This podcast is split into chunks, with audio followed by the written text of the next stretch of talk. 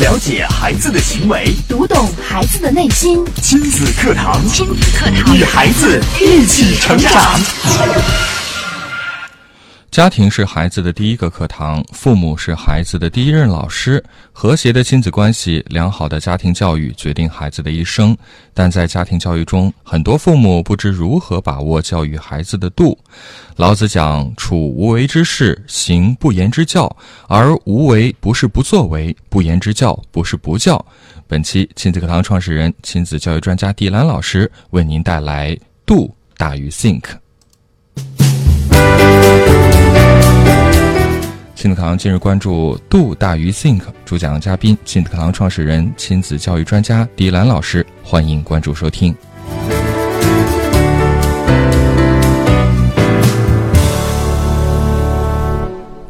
我是袁明阳，我是潇潇，来有请迪兰老师。迪兰老师你好，你好，迪兰老师，潇潇好，明阳好，亲粉们大家好。嗯，今天我们来说的这个话题，老听众其实很熟悉，可能新听众还有点懵。什么是 do？什么是大于？嗯对，什么是 do？什么是 think？其实这是非常简单的两个英文单词了。嗯 do 就是作为嘛，哈，我们简单的。其实英文单词它不像咱们中国汉字，中国汉字呢，咱们内容非常的庞杂啊，嗯一个字里边包括我们说在节目当中，正言蓝语《道德经》里，周正教授给大家解字。嗯，是什么是是呢？对不为是者，推十合一哈，它要拥有多少个品质哈？是，那就像在英文当中呢，很直很直白啊。就很简单的一个含义。do 就是做，think 就是想想对。那我们从字面上来理解的话，就是做做大于比想想重要。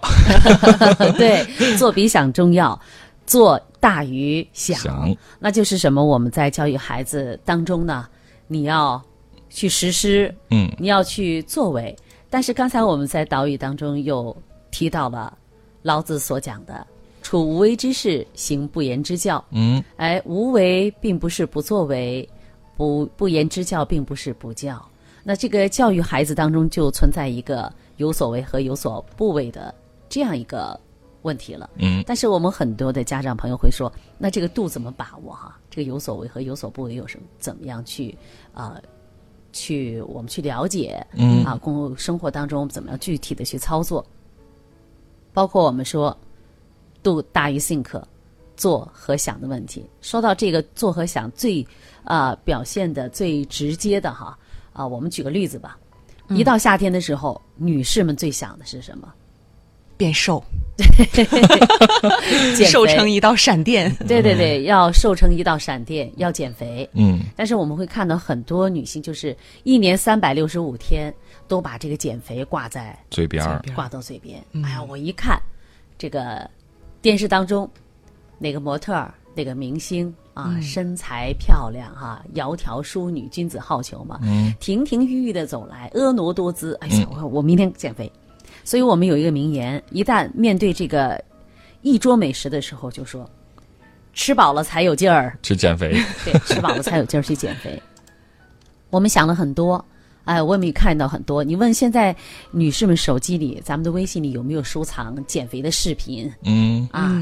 减肥的文章？包括朋友圈里边转发很多的，都是关于怎么减肥呀，吃什么食物啊，有什么方法呀。对，我们看那些依然说着减肥的人，他依然很胖。依然还在减肥的路上。对对，呃，前一段看到微信当中也有一张图片吧，这个图片上就是一个非常丰腴的女人，嗯我这丰腴已经用的很唯美了，其实就是很肥硕的一个女人、嗯躺在沙发上，嗯然后手里还抱着一大罐儿的可能爆米花之类的，我也没看清楚哈。然后电视里边就是一群。身材曼妙的女性正在那儿跳健身舞，哎然后她就抱在抱着抱着边吃边看，说：“哎，我也想下一次开始。” 我们总是想想了很多，你再想，不实施有用吗？没有一点用的。是的，所以这就是我们常讲的“读大于 think”。包括我们有很多的粉丝啊，咱们的亲粉说我也天天听亲子课堂啊。我们最老的、我们最长久的粉丝，应该说跟着亲子课堂走过了将近八年的时间了。是啊，走过了将近八年的时间。呃，有一些粉丝就跟我说：“说迪兰老师啊，这个大问题没有了。”嗯，可是我还是管不住我的脾气。可是他还是这个孩子，为什么还是不能够像我想的那样，一回家就能主动的完成作业啊？嗯，这个八年，你想想，他孩子可能从一开始这到现在到上初中了啊，对呀，那依然会有一大把的问题出现。这就是我们在教育孩子当中，它不是说一蹴而就的问题，它是一个细水长流、循序渐进的问题。而很多的家长学会了通过我们的节目掌握，我首先我要闭嘴啊，哦，我我我能够做到这一点的，我闭嘴了。我也看到孩子有一些变化了，但为什么我什么什么怎么怎么样，我的孩子学习成绩还是提高不起来呢？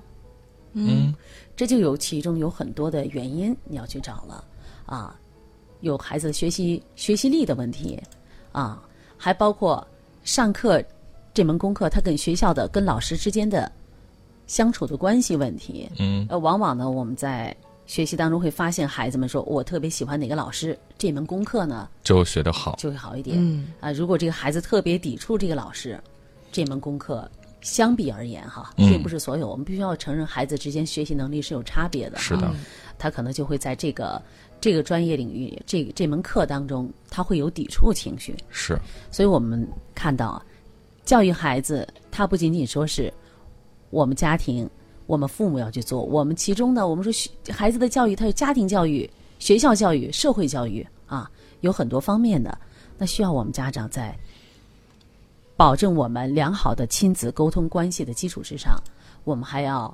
去缔造出更多给孩子编织起来更多这样的更和谐的他的这个外部环境。是。那，你就需要去学校里去了解，啊，孩子的学习生活状况是什么样的，啊，呃，这里呢，我们谈到的就是度，就是父母们你要知道，在生活当中哪些你要去做的，而哪些是可以放手给孩子的，嗯这就是老子讲有所为有所不为啊，包括我们讲正言蓝语道德经。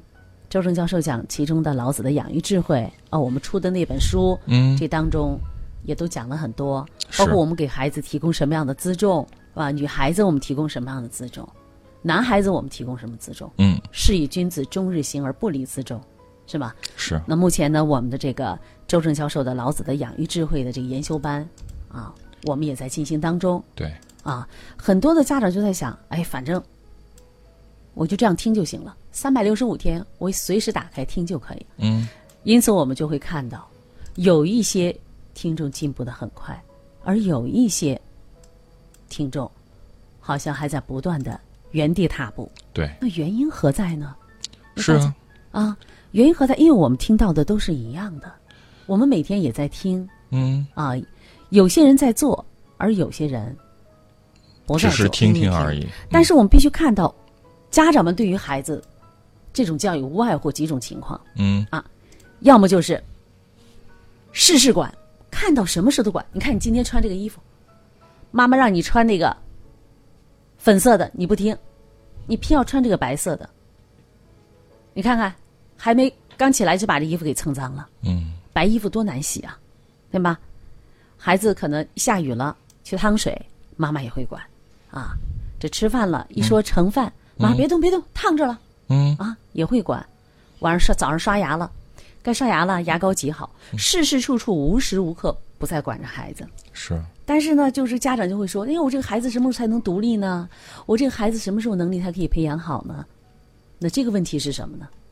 如果拿有为和不为来说，这个父母做的太多了，为的太多了，是吧？这是一种情况哈。那教育孩子当中，还有一种物极必反。好，那我今我要培养孩子的能力，我要让他独立闯世界，啊，那就放手吧。彻，底放手任。由他去，他去吧，嗯。啊，这个栉风沐雨，风雨无阻，呃，不管不问，放任自流，小小年纪送国外去，自生自灭，啊，这是一方面了哈。嗯。我们很多的父母就把自己的孩子能力，哎，我想着这个孩子这样锻炼能力就很强大了，对呀。那我就觉得这是很不负责任的一种状态啊，嗯。非常不负责任。这个呃，甚至有一些家长呢，就是我这边打麻将，孩子那边学习，嗯啊，一到这个平常孩子回家了，你好好学习啊，关上门，这边客厅里爸爸妈妈把这个电视的声音放的山响。哎呀，你还要求孩子把孩子都当成神一样，你觉得孩子有自控能力，他不会来看电视，呃，什么余罪呀、最火的哈，什么余罪呀、啊？还有呃什么太子妃升职记啊？可不可不知道孩子们彼此之间这些都已经很流行了。你在这边房间里上着网，孩子竖着耳朵在听呢。哎，你们夫妻之间哈哈大笑着，孩子那边哪有心思去学习啊？是，我爹我妈都这样，还想让我去好好学习，你们为什么不学习？嗯啊，我们很多的时候呢，只是在学习一些亲子理念的时候，父母们很有意思的是，他用自己的方式去捕捉适合自己的。哎，这一点儿你看看啊，这就是尚方宝剑啊。专家老师说了，我要给你签订契约，好，我就给你签订契约。学习自己完成，什么什么自己完成，什么什么，所有的都成了霸王条约。所以我们看啊，一个父母呢是事事都管，一种父母呢是什么都不管。但是同时，我们生活当中，我们必须要看到，在我们身边有很多很出色的孩子，他们的父母在教育当中往往注意了有为和不为的这些分寸。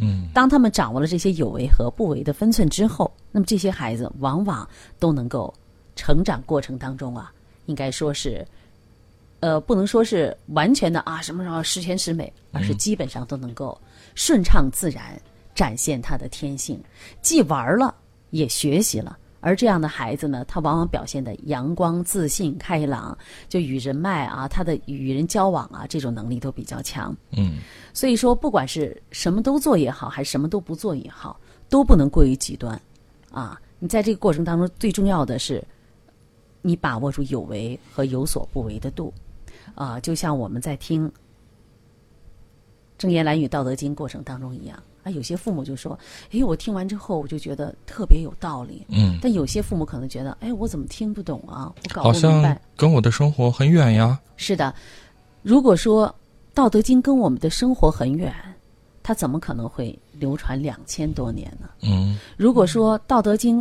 不能够指导我们的生活，为什么那么多人再去研究它呢？嗯，为什么古今中外的大家，包括尼采这样的狂人，都给予了《道德经》如此深厚的情感，给予老子《道德经》那么深厚的评价？对就是说，《道德经》它就像采撷不尽的宝藏，放下几桶，唾手可得。每一个人都可以从《道德经》里去感悟很多很多，嗯包括在咱们的“正言蓝语道德经”的微信群里啊，我们的粉丝们大家分享的分分享的那些内容，有很多大家在深入的思考。你看到看到他们的思考之后，其实我我感到非常的，就是非常的钦佩啊，是，钦佩于我们的我们的粉丝有那么高的水平，呃，他们都在其中来进行分享。我觉得这是一个非常好的啊这样一个平台。关键是在这个平台里，大家彼此之间要交流，而不是说我今天啊看到了什么，我我我在这里发点其他的跟不搭不搭边儿的东西。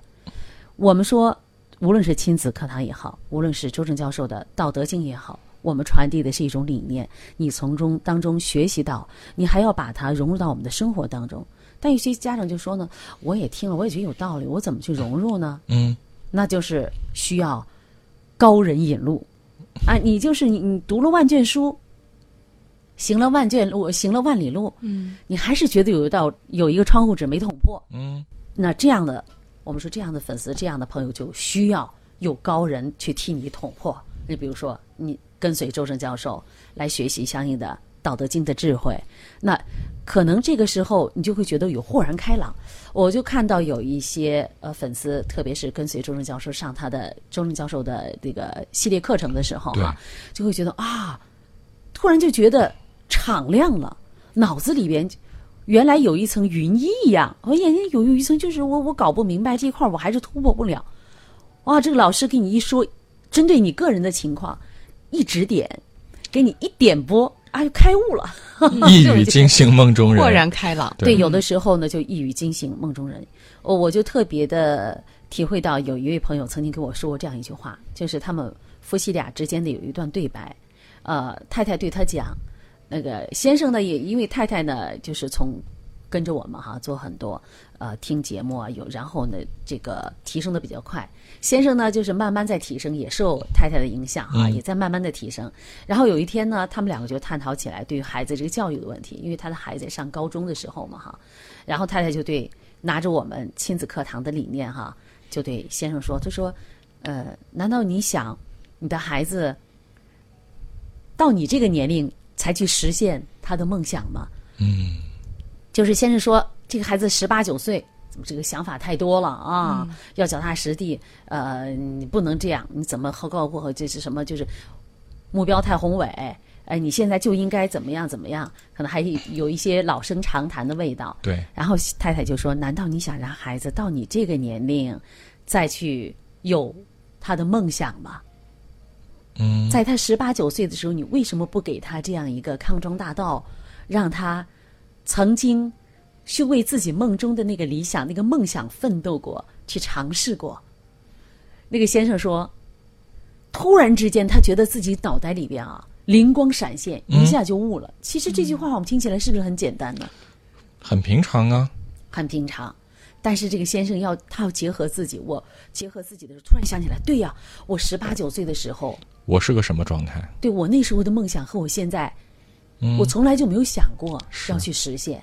因为那个时候我就被爸爸妈妈给打压束缚住了，对，嗯，这个时候他才会突然的悟到，突然的理解了。也就是从那一刻起，太太告诉我说，从那一刻起，他的先生给予了他的孩子、他的儿子更多的支持啊和理解。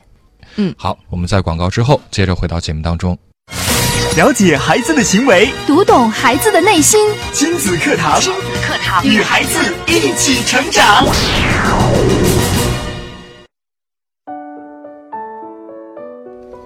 好，欢迎回到正在播出的亲子课堂节目。今天的亲子课堂为大家邀请到亲子课堂创始人、亲子教育专家迪兰老师带来的话题 “do 大于 think”。当然，迪兰老师呢也是我们非常熟悉的《正言蓝语》《道德经》的主讲人之一啊。我们今天节目讲的 “do 大于 think”，其实也是在。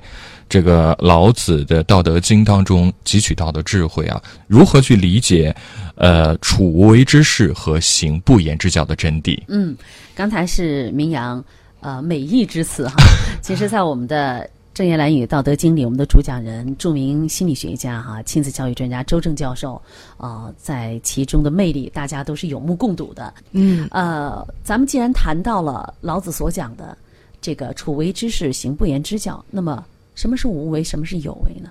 就有一个故事，说两个人去沙漠里种树哈，等这树种下来之后，其中有一个有一个哈，就开始给树使劲的浇水，浇了几天之后就不管了。嗯，在沙漠里种树啊，你想浇了几天水之后，他就不管了。嗯，任由树自己成长。而另外一个人对自己种下的树苗呢，是一直精心的管理，每天呐都在。给树浇水呀，每天都给树施肥呀。这个人的树长得非常好，啊，心里呢就特别得意，然后就笑话你看，嗯，那个人栽下树，浇上水，不管了，一下隔个好多天啊，隔三差五才来一次浇一下水。可是我每天我都守着我的小树苗，我每天在观察它，小叶长出来了啊，这个又冒了。一毫米了，嗯，然后他心里就笑话那人嘛，就你这样，三天打鱼两天晒网了浇水，你这树肯定长不好。然后呢，就是特别得意，而且他确实看到那棵树长得，人家那棵树长得非常慢，又慢又矮又小，但他这棵树呢，就枝叶很鲜亮啊啊，什么这个等到了夏天的时候，突然狂风骤雨，骤雨就来了。狂风骤骤雨过后，他精心培植的那棵树，嗯，很快就被连根拔起了。哎呀，哎呀，这个一阵风过，哗就拔起来了。但是另外一棵树不起眼，那个人三天两呃三呃三天打鱼两天晒网来浇水，那棵树却纹丝不动。嗯，因为，他就很奇怪啊，怎么回事呢？这是为什么呢？这为什么我天天都在又给他上肥呢，又是给他施水呢？每天都盯着呢？呃，太阳太狠了，我就给他打着伞呢。于是另一个人告诉他说：“我种的那些树啊，因为啊平常浇水少，我隔三差五才来浇它。那我的树为了找到生长所需的水分，就拼命的把根一直的往下扎，它自己去寻找水源，所以它就狠狠的抓牢了地面，任凭风吹雨打，它已经根扎得很深了。哇，而你种的树呢，因为什么营养都在外边呢？嗯所以我不需要去扎根儿啊。就不用费什么劲儿。所以呢，你看营养就外表很光鲜，根不根根部很浅薄，嗯，所以风一来雨一打，很快就夭折了。嗯，这就是咱们咱们前一段我还有在这个呃咱们的《正言蓝语道德经》里讲到了三十七章、嗯。啊，这个章当中的。周正教授就用了一个我们耳熟能详的例子，那就是揠苗助长。嗯。啊，揠苗助长的。我看小苗长得太慢了，怎么办呢？嗯，我就过去给它拔一拔，哎，拔完之后还说：“哎呀，我今天的这个做了好多事情啊，我今天好累坏了。”大家都问他为什么累哈？你怎么了？今天？哎呀，我都帮助我的苗长高了呀！别人的苗长得不高，我的苗长得高啊！这一听，大家说毁了，跑过去一看，苗全都死了。死了。你看，这就是我们太有为的时候，你太有为的时候造成的是什么样的结果呢？是事与愿违的。事与愿违。我们本来是想让小苗长得更快，对吧？但是你去替它拔了一下，苗死了。嗯，我们希望苗长得更结实、更健壮，所以我们每天都给它施肥，每天都给它浇水。你让它弄得太娇贵了。于是，你看出太阳了要替它打伞，嗯雨下太大的时候，我要我也要替它打伞，对吧？就是温室里的花朵嘛。所以这个孩子呢，适应不了大自然，适应不了社会。是的，所以呢，我们该为的时候为，不该为的时候就不能为。什么都做和什么都不做，它是两个极端。如果你把握不了这个度，那么你的孩子在成长的过程当中，可能就会出现一些问题。而我们讲问题孩子，他的背后一定是一个问题父母、问题家庭，对吧？我们往往不能够看你看到表面现象，我们常常讲问题的表面我们要看，更重要的是要看问题背后到底的缘由是在哪里。嗯呃，就比如说我们在孩子成长的每一个过程当中，我们都要去了解孩子的成长规律。嗯你必须要了解孩子的成长规律，你才能去顺应孩子的发展之势。对所以说，你说我这个小苗儿它正在扎根儿的过程当中，你硬生生的非要把它拔出来，你给它拔高，那就是违背了自然规律。你说我正中午的，你看烈日当空，现在啊烈日当空，你在夏季的时候烈日当空，你说我想给我的啊这个我我这棵小苗我的花儿换换盆儿，我直接连根儿给它拔起来了，换一个盆儿，看似你是好心，说我这个盆儿太小了、啊，我这花儿的根儿已经长得很大了，我给它换个大花盆儿。正中午夏季，你就违背了自然之道。那这个这个花儿可能到另外一个大盆儿，即使你给它换了个大盆儿，它也无法生存，因为什么呢？你没有尊重，没有尊重它的发展之道，嗯它的自然，没有尊重自然。我们必须要去了解，就是你比如说在幼儿时期，对吧？幼儿时期，他这个孩子他想象的事情呢，呃，就是在学前期的孩子，呃，他很多的是你给他讲什么事情，你很难去给他说，你要主动的去思考啊。嗯这个时期你家长不要想，那我的孩子，我我都经常给他讲道理，我的孩子很听道理，你也不要把孩子的这方面想象的像成人化一样，说我给他讲了道理，听得很清楚，他也知道好对。那个孩子他说好和对，其实并未能够理解你在讲的是什么。嗯就孩子分不清楚事实和他自己想象的，对，他搞不明白什么是事实，什么是他想象的。所以你一般问到他，你给他讲事实的时候，我知道。我你是问他为什么你知道？我早就知道，对吧？很多孩子，我潇潇的小丫头是不是也会有这样的情况？是会有，嗯，就是回答的呀，好像让你感觉他真的知道了，你给讲道理他已经完好懂啊全理解了，对但是，哎，过去他完全不会按照 那样去做的。